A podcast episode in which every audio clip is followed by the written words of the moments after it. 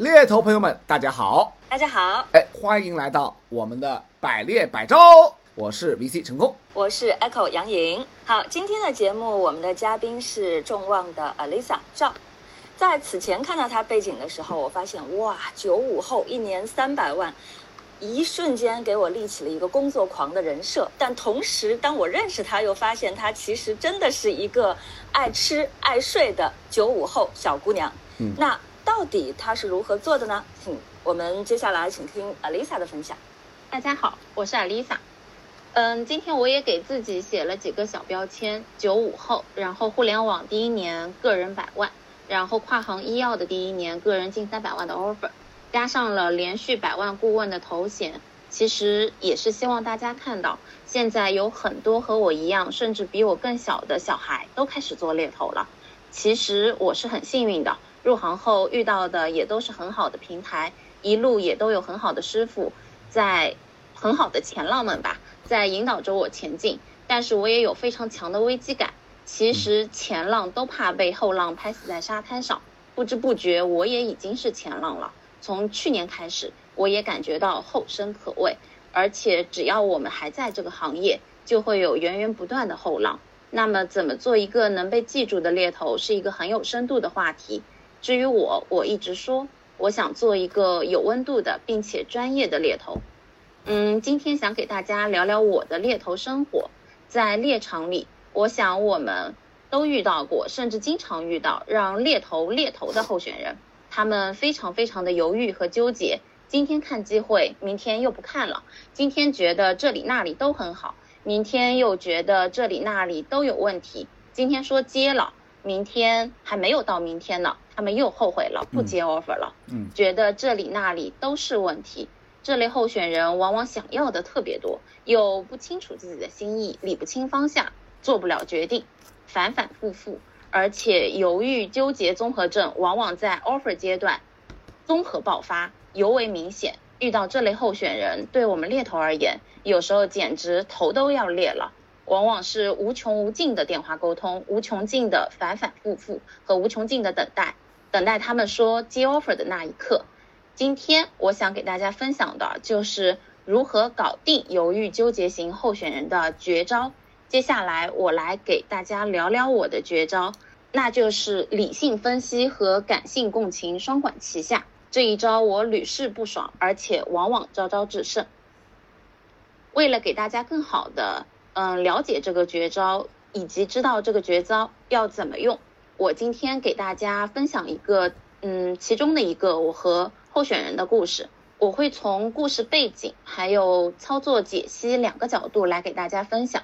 嗯，这个候选人呢，现在是一个 director 的级别，他期望能够做 ED，至少是 senior D，然后涨幅期望在百分之二十五以上。如果是低于百分之二十或者是百分之二十，他是肯定不去的。而且他如果出来会有非常大的股票损失。然后我客户给的 offer 呢是平移的，所以他的 title 还是 director，涨幅的确低于百分之二十，而且股票的损失很大，客户给的股票远远不够弥补。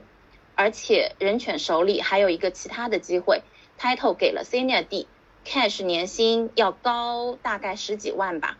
公司没有什么硬伤，给的期权也很好，而且那家公司当年年底会 IPO，期权就可以行权了。我中间和我的客户和我的候选人都磨了非常多次，以上已经是双向争取后的结果，就是我客户能给的最好的 offer 了。我知道客户那边已经没有谈判余地了，但是在机会面前，人选非常的犹豫，嗯，来来回回拖了将近一个月，迟迟做不了决定。我觉得现在已经到最后一一步了，如果再不做这个决定，这个事情可能就要黄了。于是我约了我的候选人电话沟通，在这个电话里，他问了我一个对他而言非常关键的问题。他跟我说，他以后想做 VP，嗯，到底是 Senior D 出去更容易做 VP 呢，还是 D 出去也可以去做 VP 呢？而且他反复的强调，就是今天他跟我聊天打这个电话，希望我不要以一个推荐机会的猎头的立场给他建议，而是站在朋友的立场给他答案。故事的结果我也告诉大家，最后他接了我的 offer，那么接下来我给大家讲第二趴，就是我这个 case 里是具体怎么操作的。嗯，其实所有的猎头都知道，和候选人谈 offer 都是从第一通电话开始的，中间和人选建立信任和了解的过程，以及和客户沟通的过程、争取的过程，我就不赘述了。我只从这一通关键的电话里给大家说明一下我的招是怎么用的，我是怎么在 offer 的关键时期。体现理性分析和感性共情的结合，步步深入。其实主要拆解为以下四个动作吧。第一步呢，就是要分析人选，嗯，分析他看机会的原因，然后帮他回顾，以及要分析他真实的需求，并且要对人格，嗯，对候选人做性格分析。通过这些步骤来帮他重建对自我的认知。这个候选人呢，我跟他复盘了一下。在电话里跟他复盘了他看机会的原因，还有关注的点。嗯，其实我想告诉他，他是一个谨慎保守的，嗯，踏实的学术的人，并且很善良，懂得感恩。同时，他也有他的职业思考和规划，知道自己的短板在哪里，知道什么时候去补充，而且有很明确的事业追求，是一个很独立的女性。但是她自己也有很明显的短板，她性格。很犹豫，也很纠结，而且在职场里不善争抢，需要有懂她的好老板才行。这些都是我在跟他长期的电话沟通交流里慢慢理解和认识了他。通过这一个电话，第一步我就告诉他，这才是他自己，有优点也有他的缺点。嗯，其次呢，我要继续跟他讲了讲他真实的需求，因为从第一次电话到。这一通最后一通电话已经过了很久了。我跟他讲，第一次电话的时候，他就告诉我，他其实关注的有公司的科学技术，有公司的文化，也有公司的嗯去了之后他个人能力的发挥。他希望权责上能够提升，希望团队里从业务的执行到团队的管理，他都能够有新的价值的发挥点。嗯，当然他也跟我提了。如果是国内的公司，他希望能够有异地的 title，嗯，如果 senior D 他可能会犹豫，嗯，同时他希望涨幅是百分之二十以上的，嗯，在分析完这些需求之后呢，我我又跟他聊了聊他真正的内在的真实需求，我希望通过这些分析告诉他，其实他关注的不光光是。嗯，钱和 title，还有背后的工作的权责，关注公司的领导，关注公司的科学和文化。嗯，做完这第一步的分析之后呢，我又帮他分析了分析客户，客户和他需求的匹配点有哪些？嗯，客户的亮点有哪些？通过这些，我希望第二步能够帮他重建对客户的认知认知。我和他分析了为什么机会这么多，我只给他主推了这一家，是因为基于我对他的了解，我知道其他哪些公司他是肯定看不上的，并且哪里哪里看不上。我跟他重新聊了聊市场另外七八个机会，嗯，同时呢，我们又聊了聊他目前摆在面前的两个 offer，嗯，帮他明确锁定在目前的两个机会里面做选择。其次，我通过。嗯，分析我的客户的这个过程，让他能够更清楚的理解到客户有哪些方面都是符合他的初心的，不光光只是让他现阶段很犹豫的，嗯，那一个点，就是他之前跟我说，他感觉只是这家公司的文化在吸引他过去，他是没有安全感的。嗯，通过这些分析，我告诉他，其实基于他真实的诉诉求和需求。这家公司不仅能够给他文化的感召力，另外还有他喜欢的领导，可以发挥的权责空间，以及在他性格短板的基础上，他不善争抢、犹豫，嗯，不冒进这样的风格基础上，其实他一直都渴望一个能够帮助他的好领导。然后这个客户的老 manager 是他非常喜欢的。然后做完第二步对客户的分析之后呢？我觉得是第三步，就是深度的共情。在这个过程里，我们要跟人选换位思考，嗯，表达对他的认同和理解，宽慰到他。嗯，而且我自己往往会喜欢讲一讲我的故事，嗯，深度的让他感觉到我们两个是一样的，或者有共同的立场的。我总结了一下他的性格，并且呢，我表达了我跟他在很多方面是很像的，也因为这样，所以他才会一直比较喜欢我、信任我，会第一时间找我看机会。通过这样的沟通，我强化了他对我的认可和信任，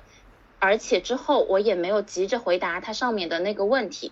我先讲了一下我自己的故事。我在我前东家放弃晋升做管理，选择离职，来到现在的公司继续做顾问。嗯，相当于就是降职了。原因就是就我内心而言，我自己也没有准备好做管理。我觉得对我而言年纪太早了。通过我的故事，我想告诉他。决定他能不能做 VP 的，不是基于他现在拿一个 D 还是 Senior D 的 offer，而是他自己内心层面、能力层面有没有准备好去做 VP，他的积累和沉淀是不是真的够了？因为按照现在的市场情况，只要他想做 VP，他现在出去就能面到 VP 的位置，但是他不会去的，因为就像我们之前聊到的那样，他的性格，他是一个。很踏实的人，他觉得自己还没到那个阶段，所以我也告诉他不要去在意外面的人的眼光和别人的评价，让他更加关注他自己的内心。因为我和他是一样的人，我也给了他宽慰，并且强调了之前我的客户的拉 manager 反复的告诉他，他会帮他成长，实现从 D 到 VP 的一个跨越。嗯，其实这。讲到这三个步骤已经讲完了，然后第四个点呢，我想讲的就是最重要的，嗯，一招制胜的法宝，破釜沉舟，正面的回答我人选的问题，同时要分析他犹豫纠结的原因，并且这样的人选一定要给他解决方案，因为他自己是做不了决定的。嗯，在这通电话里，我非常坦诚的和他说了，他现在不敢做决定的原因呢，是因为。他还不够信任我的客户，他怕对方不够认可他，所以他才犹豫了。嗯，并且另一个机会和我客户的机会摆在面前，另一个机会只是钱和 title 更吸引他，其他方面其实是我的客户更吸引他。为此，我给了他一个建议和解决方案，我让他去给 line manager 和 HR 留言，嗯，微信留言，让他自己去做最后一步的争取和试探。嗯，因为我觉得我能做的事情已经做完了，我对客户的争取也到最后一步了，所以最后一次机会，我想留给他自己。我告诉他，如果男 manager 和 HR 看到微信没有做任何的沟通和争取，嗯，我让他直接接 offer 去另一家公司。嗯，如果对方客户他们看到留言后有给他反馈，不管是电话的沟通。也好，视频的沟通也好，还是微信的反馈也好，我让他基于这个反馈去判断，到底对方是不是真的信任自己、想要自己，并且足够喜欢他的。嗯，因为信任是相互的，我知道只有彼此真的信任，他才能有勇气去接客户的 offer。接下来呢，在我就可以嗯给他一点时间了。我承诺他，我告诉他，我绝对不会告诉客户，我知道他内心的这些犹豫和纠结，也绝对不会怂恿客户去争取他。当然，我的确也没有这么做。后面的几天里，我都给了他充分的时间，我再也没有找客户，也没有找候选人，因为我知道我能做的已经做完了。我想放下我眼前的功利心，要是他没有接，我只能觉得我的客户他的确不够上心，并且不足够喜欢我的候选人，那么也不值得他去。但是，如果我的客户的确做了一些事情，然后他也决定接这个 offer 了，那么就说明他真的考虑好了，我的客户也值得他托付。嗯，最后故事的结果就是差不多三四天后，他告诉我他会回先回签客户的 offer。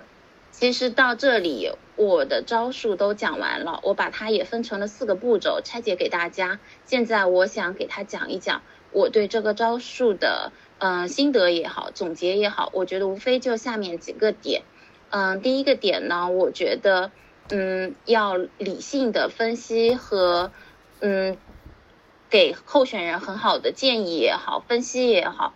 这样才是一个我之前讲的专业的猎头。然后其次呢，就从感性维度来讲，我觉得你要去理解你的候选人，了解他，并且安慰他、鼓励他，然后。让他觉得他是可以信任你的，这样才是有温度的猎头。嗯，另外中间还有一个度的问题，就是你跟候选人在步步深入的过程里，我觉得还是要爱与尊重，放下功利心，真正的去换位思考，跟候选人做真的朋友的。就像候选人反复跟我聊的那样，他很信任我，所以在最后这通电话的时候，他还是希望我是朋友的立场来给他分析和建议。其实这个故事里的候选人是我第二次给他推荐机会，而且我跟他认识只有大概八个月，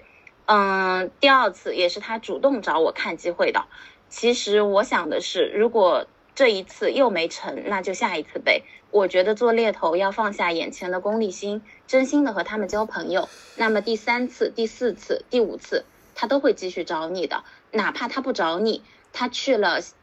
另一家公司的客户那里，你也可以跟他合作，帮他搭团队呀。我觉得这样的猎头才是长久的，并且我觉得这样才能够成为一个能够被候选人记住的，也不用怕后浪。太快把我们拍死的猎头，所以嗯，这是我的分享，然后也谢谢大家听我的分享，一起做个温度并且专业的小猎头吧。嗯，好，好嘞，先给你鼓个掌哈。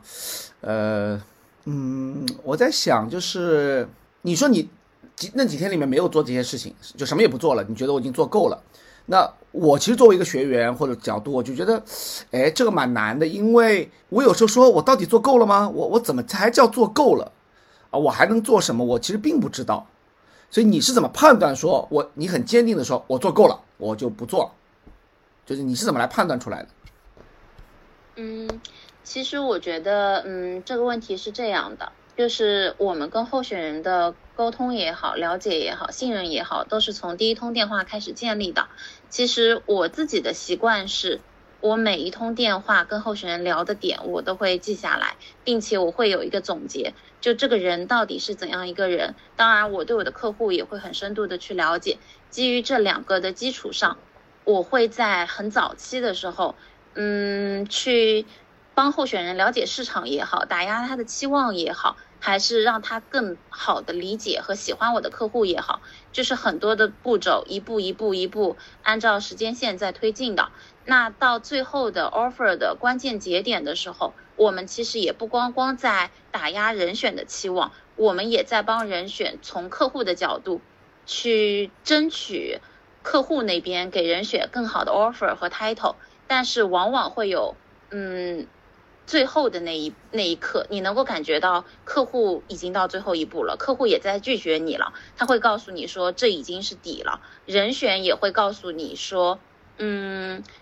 他他该跟你讲的都跟你讲了，他还是希望你能够再去帮他争取。但那个时候我就会很明确的拒绝我的候选人，告诉他我觉得我能做的都已经做完了。那我觉得这是其中一个度。我觉得第二个度呢，就关于。嗯，我们怎么去撮合这件事情？因为我觉得所有的猎头就像是一个媒婆，但是我觉得媒婆她是有道德底线的，猎头也是有道德底线的。那我觉得第二个度就是一个道德感的度，在我的内心里，我能够告诉我的候选人，我的客户哪里哪里好，我也会告诉你客户有哪里哪里可能有潜在风险的。对于我的客户，我也会告诉他我的候选人哪里哪里非常好，他值得这个 offer。但同时，我也会告诉我的客户，嗯，他也有另外别的机会，他也有可能不来。但是我在中间，我做这些事情撮合他们在一起，但是我的内心那个道德感会维持我，告诉我说我要不要去做，嗯，甚至欺骗的事情，我不太想做的。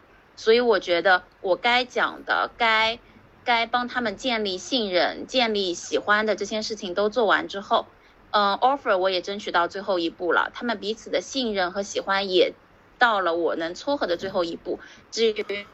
他们要不要结婚，要不要在一起，就是他们自己的选择了。所以我觉得这是我自己对度的嗯两种理解和定义吧。嗯，我我知道你谈 offer 很强，据说你好像几乎从来不掉单，是吧？我听你的同事跟我讲说，你几乎你从来不掉单。呃，我是入职的候选人，没有离职过。然后很明确的跟我讲，他签回书面 offer 的候选人没有跑路过。OK，那其实我觉得这个就是刚刚回答你那个问题的，我觉得原因吧，就是因为我都让我的候选人想清楚了接 offer，如果他没想清楚，我也不让他去的。嗯，OK，我觉得这点很棒，我觉得我很欣赏这种这种态度啊，因为听上去就是你对每一个 offer 都很负责任，而且你也确实从双方角度去平衡这个事儿。我其实有几个好奇，第一就是这个候选你你八个月你有见过他吗？啊，这个候选人我还真没见过，因为他在北京，我在上海，疫情我们见不了面。OK，所以视频呢？视频啊，沟通啊，有吗？我没有跟他视频过，嗯，所以全部都是电话。电话，对，全部电话。啊，OK，那这个还蛮。第二个就是，其实我有几个疑问，还有一个疑问是说，你说你那个 offer 给他了之后，他过了三四天回签嘛，对吧？嗯，但我很好奇，就是说，就意味着客户给他那个 offer 的时候，他还没有决定好要不要去，嗯，是的，然后你就先把 offer 发给他了。嗯，其实好像我觉得现在猎头市场分两类客户，一类客户他会在人选，嗯，还没有完全做决定之前，他会给个 proposal 的方案，让人选大概过一下，然后就发 offer 给他，让人选决定要不要接。嗯还有一类客户会很明确的告诉我，呃，我只给肯定会来的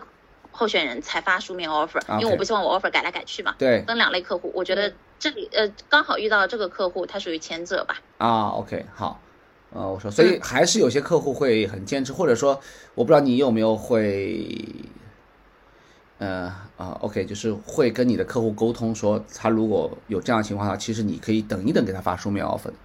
啊，因为，啊，我会这么做，嗯有时候会这么做，但是正好有时候遇到很犹豫、很纠结的人，他会前期跟你说，哎呀，没问题，就按这个发吧。然后发下来之后，他又犹豫又纠结，又会去比较，是会有这样的人的。所以我自己一般都要求我的候选人，你在回签之前，你该犹豫该犹豫，该纠结该纠结，全部想清楚。但如果你正式回签了，你要对你自己的决定负责，因为回签的动作是正式的承诺，影响你的 reputation，也影响你自己的嗯给客户的一个承诺也好，还是说影响你自己的心意也好，我觉得人做了决定就不要后悔，我会去这样引导他。，OK，好，我还有最后一个问题，我蛮好奇的，其实，呃，因为在那个分享中一直会说你跟他感同身受嘛，然后用自己的故事去打动他，然后你会跟他说嗯说一些道理，说一些建议，嗯，但我也知道有些猎头或有些流派是说我我不想轻易的给候选人建议，因为这好像感觉说这个路是他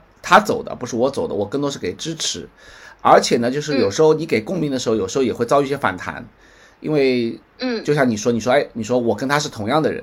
但不代表说每个候选人都认同说你跟我是同样的人。所以有时候就是你、你的例子，他会觉得说啊，那个例子，因为我们碰到过很多猎头跟我们讲说啊，我给他举例子说我自己的故事，然后候选人可能就觉得说，呃，那你的例子是你的，我的是我的，对吧？然后你的例子啊，并不一定能够代表我的决定，甚至有的可能还觉得有些反感，说哦，你你完全不太了解我，你你的这些牺牲跟我的牺牲是完全不是一个等量级的，你可能只是不做一个 leader 啊，我我是要放弃所有的股票的，for example 啊，那那我不知道这当中是不是呃这个案子或其他案子是一帆风顺的，还是说你碰到过一些挑战，或者是一些所谓的。呃，所谓的呃礼貌的回应，但是你也知道对方根本没听进去。我想很想知道，就是你这部分是怎么处理的，更好的去跟你的候选人去做链接，然后呃真的能够有有一些影响。明白，我觉得这个问题特别好。我觉得我自己是这么看这个问题啊，两个方面。第一个方面呢，我觉得，嗯、讲故事是基于你对候选人的了解的，就是我觉得你们的电话和沟通，你要慢慢的去评估他是不是真的跟你有情感的共鸣，或者说，我觉得你不要强行说自己跟候选人是一类人吧。你你们有时候根本就不是一类人，你不要强行拉。但其实我觉得人是有很多很多的特点的，每一个人和每一个人都会有部分的地方是重合的，所以你就找到那些重合点也好，我就可以了，让人家觉得说你们是有真实的一个共鸣的。然后我觉得这是第一个，就是你要去理解他、了解他，找到你们真正的有共鸣的点。然后第二个点呢，至于那个故事怎么讲，我觉得其实要分场合的，因为不是每一个候选人你都可以讲这一类型的故事的。嗯呃，一方面分场合，另一方面要分故事。场合情况呢，看候选人的级别。如果他是个 senior manager，是个 director，你讲讲这种自己的故事，我觉得还行，还是有影响力的，而且对越低的人，我觉得越好用。但是如果对方是个 VP，是个副总裁，是个高级副总裁，是个公司叉叉 O，在这种情况下，你讲你一个从业几年的小朋友的故事，我觉得的确分量太轻了。所以场合是第一个选择，第二个选择关于，嗯，讲什么故事。那如果说对于那些很高的候选人，你不能讲自己的故事的话，那你可以讲别人的故事啊，你可以讲你别的候选人怎么做选择的。可以讲你身边的领导朋友是，嗯，更高级别的人是怎么做选择的，呃，甚至你可以讲讲历史名人嘛。我觉得故事是有各种各样的故事可以讲的，嗯，所以我觉得从这两个角度来回答你的问题。OK，因为我特别喜欢这种讲故事和这种有，因为真实的故事都是很有力量的嘛，呃，但确实有些人可能用不好，或者是他觉得有一些挫败感，因为我也听到有一些私信我的朋友会告诉我。他说我其实很掏心掏肺说，但其实并不能换来一个很好的结果，所以我我也听出来你的一个角度，我是觉得，呃，我觉得你说这些问故事的时候，有可能是没有太多的功利心，说我我一定要说服你，而更多我感受到的是一些链接跟共鸣，啊，以及说这个去去去，甚至有些抚慰啊，因为有些你前面说你的主题就是说，我们这次主题就是犹豫性的候选人嘛，那犹豫性的候选人本质上是纠结的嘛。啊，他或者内心有一些这种拧巴，对吧？那我觉得这个是帮助他去调试啊，我觉得那个点是很好的，而且我希望那个点，呃，因为我想问这个问题，也是希望说我们的猎头做一个更有温度的猎头，做一些咨询式的顾问，所以这里面本质上是你需要有跟你的候选人达成一些深度的沟通和链接的。那说自己的故事也好，或者就像阿丽萨说的，说一些呃成功者或者是一些他们的同行的那些故事啊，那我觉得那些东西是有力量的，留给候选人更多去思考。好，来，Echo 老师，啊，我看你这个一直也在也在也在也在思考点头哈，这个有什么？是的，谢谢成功老师。其实前面几个问题，我真的发现我们两个深有共鸣啊，也是我也很好奇的问题。另外，其实还有一个问题，Lisa，我蛮好奇的，就是我真的感受到你很懂得你的人选。对，那这一方面呢，是刚才的那个例子，你提到说你们的性格中有相似的部分啊，但往往我们还会遇到更多的一些跟我们差别非常大的人选。你又会有什么样的方法来训练自己，或者是？这个指导自己能够让自己更容易去理解那些不同类型的很大区别的那些人选，也能够做到共情他们、理解他们。嗯嗯，Across 在回答你这个问题之前，我嗯想到了一个点。刚刚嗯，成功老师问我说，嗯，我自己之前是有没有见过这个候选人？其实我想分享的第一个点呢，就是关于见候选人，就是其实在我刚入行做猎头的时候，我每一个 offer 阶段的候选人，我全部见过面，而且我会在觉得这个简历不错，或者这个人面试情况不错，或者说他实在不行，一有点远见不上的情况下，在他在他快谈心的时候去见他。就是我觉得我不见这个人，我就不够理解他，不够知道他，我把控不了他。我感觉我们提前提前来到了我们的后面的候选人面试环节，哈哈，这个 大家也敬请期待。不过艾丽莎很好，你继续分享，我觉得你的这个感觉有很多真真情实感，这个要流露出来。嗯，所以其实我觉得刚刚 Echo 老师问，嗯，一方面理解候选人嘛，另一方面关于。嗯，遇到一些候选人跟自己差别很大的时候怎么办？所以我觉得，首先以前我会要求我自己见面，但其实这个候选人，你看他是异地的，我见不了，而且太远了。所以在遇到这样的情况，其实我后面在嗯做猎头的时候，我发现就是你真的嗯电话打的多了，见的候选人多了，你听的故事多了。其实做猎头每天都在听故事，所以你脑子里的东西是很多的。那对于候选人，我觉得可以，嗯，粗犷的，比如说分为两类，一类是跟你能够有情感链接、有强烈情感共鸣的，另一类是非常冷漠的，非常要求顾问极其高的专业度的，这样的候选人也有。那犹豫纠结型的人格，可能在第一类候选人里面表现的更突出，但并不代表第二类的候选人他就不犹豫不纠结。那么在这样的情况下。我觉得针对这两类人选，我们还能做的一个事情就是，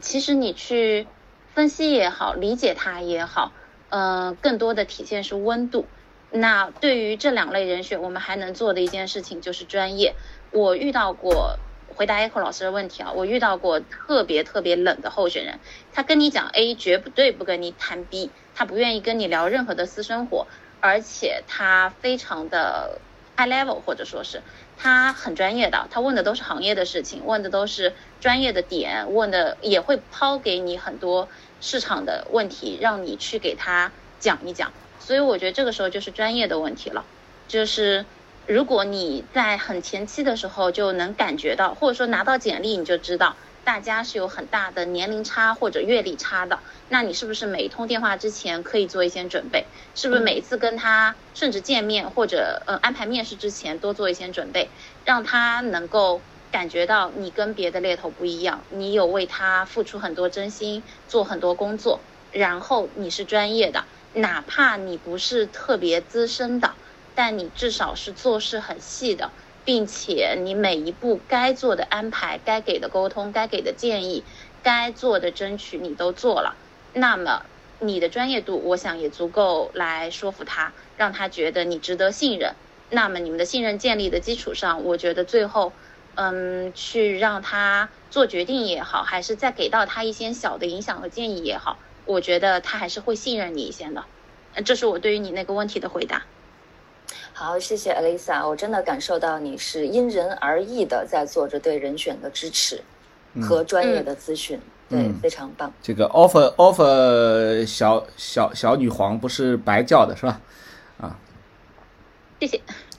OK，好，那呃时间关系啊，我们今天主要内容是不是我们先先到这里啊？跟我们所有的听众朋友们啊打个招呼啊。好，我们下期再见。好。好，再见，再见，谢谢大家。好，谢谢大家。